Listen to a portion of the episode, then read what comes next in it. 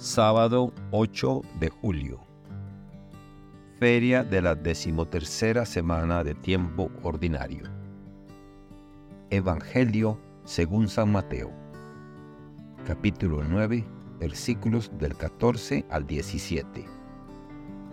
En aquel tiempo, los discípulos de Juan fueron a ver a Jesús y le preguntaron, ¿por qué tus discípulos no ayunan? Mientras nosotros y los fariseos sí ayunamos? Jesús les respondió, ¿cómo pueden llevar luto los amigos del esposo mientras él está con ellos? Pero ya vendrán días en que les quitarán al esposo y entonces sí ayunarán.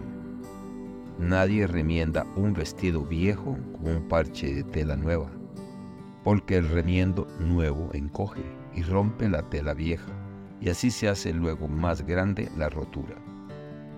Nadie echa el vino nuevo en odres viejos, porque los odres se rasgan, se tira el vino y se echan a perder los odres. El vino nuevo se echa en odres nuevos, y así las dos cosas se conservan. Palabra del Señor. Gloria a ti, Señor Jesús. Reflexión.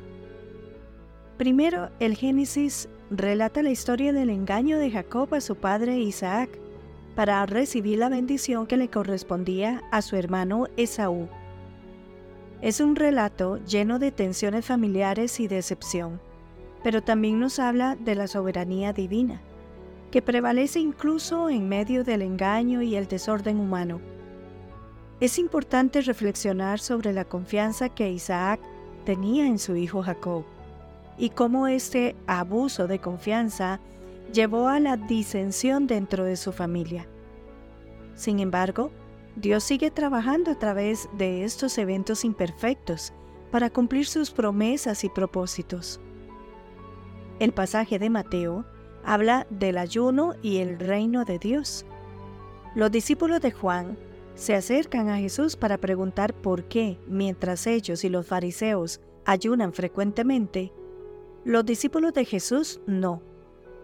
Jesús responde con la metáfora de los invitados a la boda, indicando que mientras el novio, Jesús, está presente, no es el momento para el luto y el ayuno. Luego explica la incompatibilidad del vino nuevo y los odres viejos señalando la nueva realidad del reino de Dios que no puede ser contenida en las antiguas formas y tradiciones. En nuestra sociedad de hoy en día, podemos entender estos pasajes de varias maneras. El pasaje de Génesis nos recuerda la importancia de la honestidad y la integridad en nuestras relaciones. También nos muestra cómo incluso en las situaciones más complicadas y dolorosas, Dios puede trabajar para cumplir sus propósitos. El pasaje de Mateo nos desafía a reconsiderar nuestras prácticas y tradiciones religiosas. Nos llama a entender que la esencia de la fe no reside en el cumplimiento ciego de rituales, sino en la alegría de la presencia de Jesús y en la adaptación al constante cambio que conlleva la vida en el reino de Dios. Es esencial recordar que estos textos, aunque se escribieron hace muchos siglos, siguen siendo relevantes. Pueden guiarnos hacia una vida de integridad, adaptabilidad y esperanza en la soberanía de Dios incluso en medio de la incertidumbre y el cambio. Que Dios les bendiga y les proteja.